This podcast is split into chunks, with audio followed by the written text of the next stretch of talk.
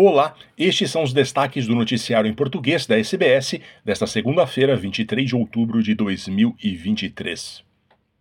A entrega de ajuda humanitária na passagem de Rafah entre o Egito e a faixa de Gaza foi interrompido depois de bombardeios ocorrerem nas proximidades. As bombas caíram logo depois que um segundo comboio de ajuda de 19 caminhões entrou no território pelo lado egípcio, com o porta-voz da Força de Defesa de Israel dizendo mais tarde que um tanque do país disparou acidentalmente e atingiu uma instalação militar egípcia.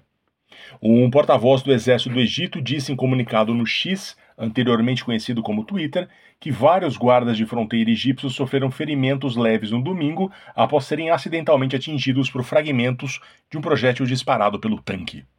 A Força de Defesa Israelita disse que expressa pesar pelos incidentes, que está sob investigação, mas não deu mais detalhes. A relatora especial das Nações Unidas para os Territórios Palestinos, Francesca Albanese, diz que são necessários comboios muito maiores para fornecer ajuda a um milhão de pessoas deslocadas, de um total de população de 2,3 milhões em Gaza. Quase metade da população da Austrália sente medo de passar por insegurança alimentar no país. O relatório sobre a fome do Food Bank deste ano revela que 48% da população em geral sente-se ansiosa ou luta para ter acesso consistente a alimentos adequados. A pesquisa diz que 3,7 milhões de famílias sofreram insegurança alimentar nos últimos 12 meses, o que representa um aumento de 3% em relação ao ano passado.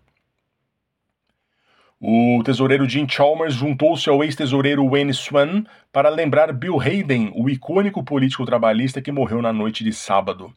Hayden foi ministro dos Negócios Estrangeiros, tesoureiro, líder trabalhista e, entre 1989 e 96, serviu como 21º governador-geral da Austrália. Jim Chalmers elogiou a liderança de Hayden em 75, após a deposição do então primeiro-ministro Gough Whitlam pelo governador-geral, e afirmou que o papel dele não foi apenas de uma figura de transição, mas sim transformacional.